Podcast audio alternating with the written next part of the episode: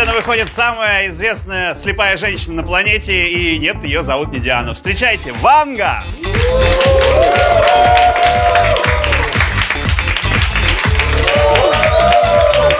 Так, здорово, народ! Не вижу ваших рук!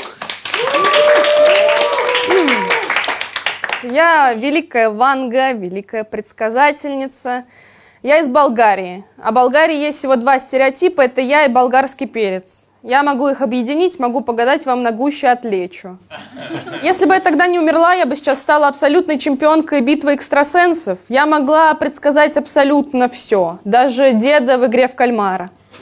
Почему я Ванга? Мне дали имя по старинному болгарскому обычаю. Просто выходишь на улицу и спрашиваешь у первого встречного имя. Меня назвали Вангелией. Э, в переводе с греческого это имя значит «благая весть». В переводе с русского значит iPhone будет стоить 20 тысяч рублей. Такая ирония. Я ясновидящая, но при этом слепая. Я как LJ из 80-х. Только розовое вино – это не мой главный хит, это возможная причина слепоты.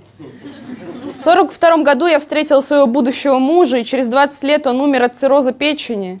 До сих пор жалею, что потратила на него суперлайк в Тиндере. Как я, великая предсказательница, не могла видеть того, что мой муж умрет от алкоголизма. Но он говорил, что это не перегар, а его духи. Он пропил телевизор, но очень хорошо пародировал Брежнева, поэтому я не заметила пропажи. Ну что сказать, любовь слепа. Меня оформили на государственную службу. Представляете, ясновидящая на государственной службе. Я могла уменьшить инфляцию по фотографии бюджета, и мне нужен был всего лишь шалфей и куриная лапка, чтобы зарегать вас на госуслугах. Есть слух, что я служила в КГБ, то всех моих гостей прослушивали. Ну, тоже мне болгарское КГБ. Что там за прослушка? Это когда один человек кричит стаканчик, который соединен ниточкой с другим стаканчиком. Я вообще достаточно вредная бабуля, я могла кому-то предсказать несчастье. А еще, когда покупала билеты на Aviasales, всегда брала у иллюминатора. А я же слепая. Ну, ни себе, ни людям. Я предвидела, что развитию России поспособствует некий Владимир. Прикиньте, я предсказала Путина. Но на самом деле нет. Это было в 96 году, никакого Путина еще тогда не было, я его не знала, я думала, что это про Владимира Преснякова. Прикиньте, как было бы круто Пресняков, президент новогоднее обращение, все за столом и стюардесса по имени Жанна. Еще я сделала одно крупное предсказание, оно звучит примерно так, что в 2040 году Россия станет лидирующей страной в плане культуры и религии. Я думаю, что к тому времени Путин закроет ТикТок. Ну или Пресняков, посмотрим. Я встречалась с Киркоровым. Я предсказала ему, что ему будут приносить удачу женщины с именем на букву А. Так он начал петь с Аллой Пугачевой, начал тусоваться с Аней Лорак. А потом он спросил, а с Давой можно? И все этим испортил, накаркал и появился с ним на премии Муз-ТВ. Я не понимаю, как вы можете верить в битву экстрасенсов. Ну, там чуваки даже нормальную одежду себе выбрать не могут, а вы у них про будущее спрашиваете. Там единственное чудо, это что за все сезоны Марат Башаров ни одну женщину не избил. Ну и в конце я хотела бы сделать предсказание о России. Я считаю, что Россия станет империей, и в первую очередь империей духа. Я думаю, у вас все получится, потому что империя суши и империя пиццы есть. Осталось открыть только империю духа.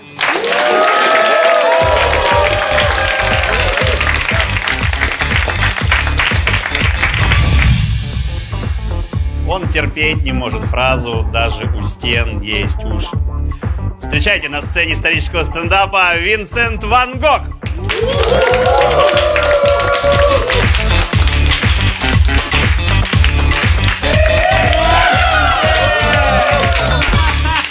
Здравствуйте! Здравствуйте! Это я! Тот самый человек, которого вы можете узнать по его уху.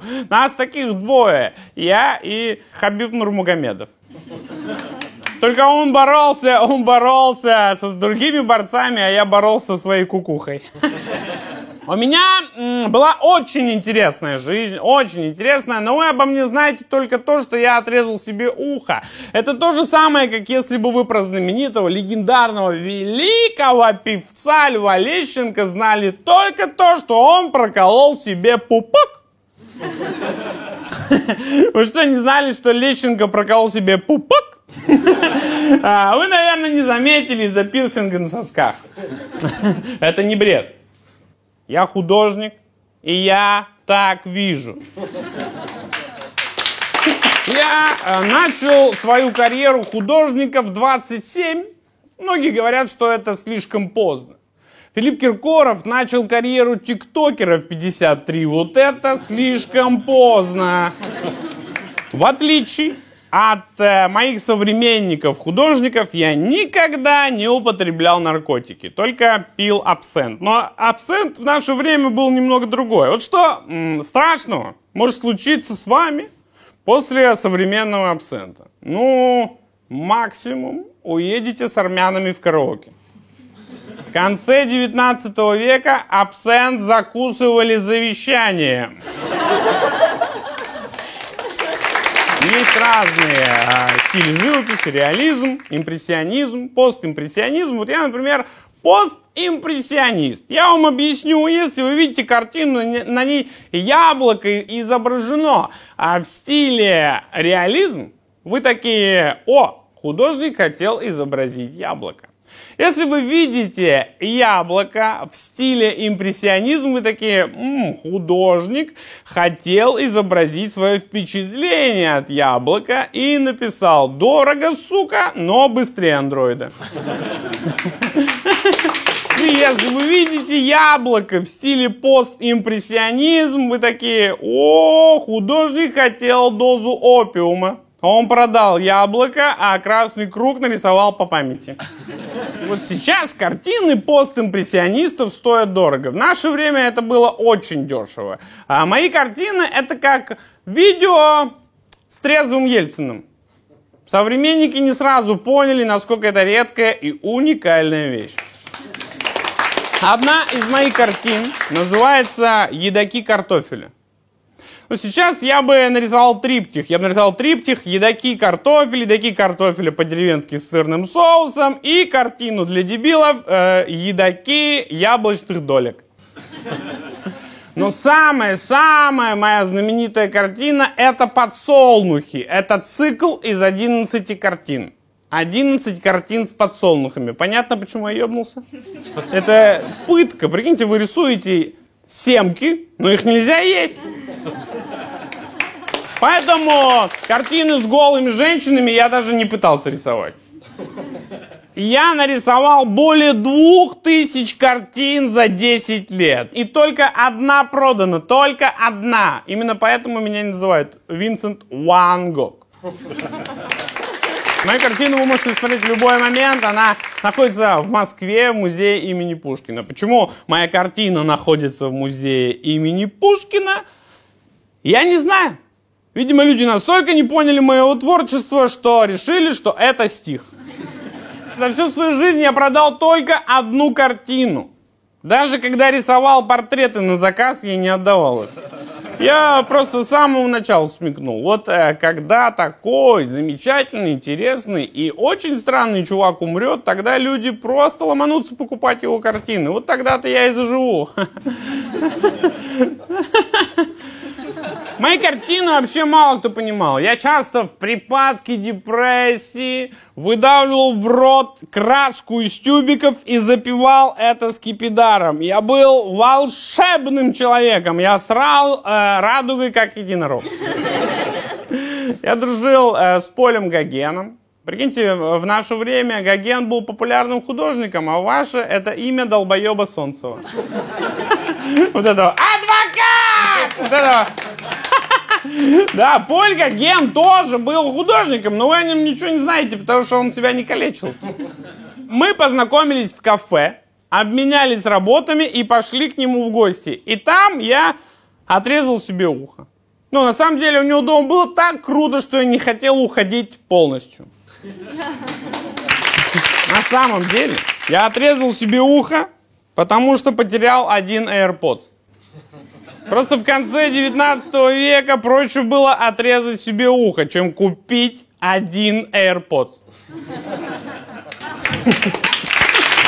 Я выстрелил в себя из револьвера, а умер только через два дня.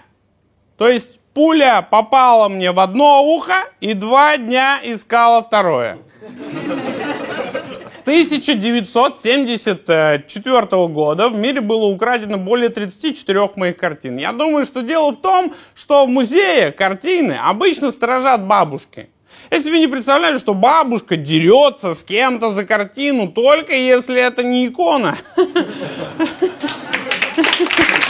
Вы задумайтесь, меня в свое время считали психом, а теперь мои картины висят по всему миру. Возможно, когда-то вы тоже своих не совсем адекватных современников начнете считать великими. Через несколько лет люди будут думать, что в этом пранке нам хотел сказать Эдвард Билл. Возможно, он этим пинком передает экзистенциальный кризис и тоску по высшему образованию. Ну и, может быть, странно такое слышать от человека без уха, но спасибо, что послушали. Спасибо, спасибо.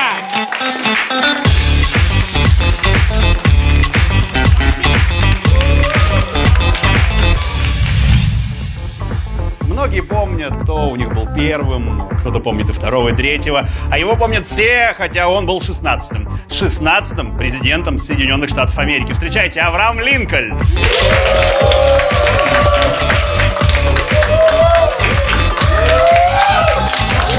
Всем привет! Меня зовут Авраам Линкольн. Я изображен на 5-долларовой купюре, так что я видел нос Билана изнутри. Чтобы вам было проще запомнить. Есть 50 цент, а я 5 долларов. Я отменил рабство. То есть, по сути, из-за меня сейчас в Америке белые целуют обувь черным. По сути, американцы, белые американцы должны меня ненавидеть, но они меня обожают. Я вхожу в топ-3 самых влиятельных президентов Америки. По сути, я это Байден наоборот. Я родился в очень бедной семье. Мне с детства приходилось работать. Я работал в поле, на почте, лодочником, лесорубом. Я так задолбался, что на моем памятнике я сижу. В 1858 году я участвовал в выборах в Сенат. Я был за республиканскую партию, а мой оппонент Стивен Дуглас был за демократов. И у нас состоялись дебаты, которые потом в народе назывались «Битва маленького гиганта и большого молокососа». Да, я молокосос. Но я стал самым популярным президентом Америки, и мое лицо высекли на горе. Так что да, я молокосос, а он просто сосет.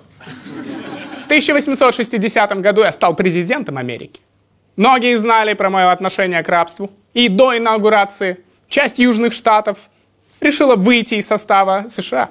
Потому что они не хотели, чтобы ими управлял чувак, у которого на лице вместо бороды волосы с подмышек. Нет, на самом деле они не хотели, чтобы я отменял рабство. Когда у тебя есть собственный раб, от этого очень сложно отказаться. Поэтому женщины тяжелее переживают развод, чем мужчины. В тот момент все начали понимать, что рабство это плохо. Вышла книга «Хижина дяди Тома», где описывалось, как тяжело живется рабам. В ваше время тоже есть такое чтиво, оно называется «Соглашение об ипотеке». Так началась гражданская война. Север против юга, Норильск против Сочи, Морошка против Чурчхелы, подштаники против шорт. Одни за рабов, другие против рабов, потому что у одних были рабы, а у других не было. У нас на севере была федерация, а на юге была конфедерация. Вы все видели их флаг, вы могли его видеть у байкеров. Он выглядит так, как будто Артемий Лебедев сделал новый дизайн флага США за миллиард рублей. Когда я стал президентом, я сразу же отменил рабство. И это многим было очень тяжело. Потому что когда у тебя есть раб, от этого сложно отказаться. Представляете, вы можете позвонить в колокольчик, когда хотите есть, и вам принесут еду. Возможно, Яндекс вернул рабство, а мы даже не знаем. Вы не задумывались, почему их курьеры всегда ходят в ярко-желтом? Чтобы легко было найти в лесу, если сбегут. В прошлом году активисты движения Black Lives Matter снесли мой памятник в Бостоне. Знаете, что их не устроило в этом памятнике? То, что там вместе со мной изображен раб, который стоит на коленях. И они осудили это на своей акции, где они, блин, встали на колено. Они сказали, что памятник должен соответствовать духу Black Lives Matter. Им больше нужен памятник парню, который на тележке вывозит краденый телек из супермаркета. Я отменил рабство, чтобы черные и белые были равны в правах. По сути, я сделал все, чтобы чернокожее население тоже погрязло в кредитах и ипотеке. Я отменил рабство, а меня убили в театре. У вас Александр II отменил крепостное право, его тоже убили террористы. Я знаю, почему сейчас не отменяют QR-коды, просто боятся. Хотите прикол? Меня убили в театре, а потом в честь меня назвали марку автомобилей. И угадайте, на какой машине ехал Кеннеди, когда убили его? Я не советую АвтоВАЗу создавать машину с названием Александр II. Я вообще не советую АвтоВАЗу создавать машины. Напоследок я хочу напомнить собственную цитату. Избирательный бюллетень сильнее пули. И сказать вам, что электронный избирательный бюллетень, он еще покруче доты. С вами был Авраам 5 долларов Линкольн. Всем пока!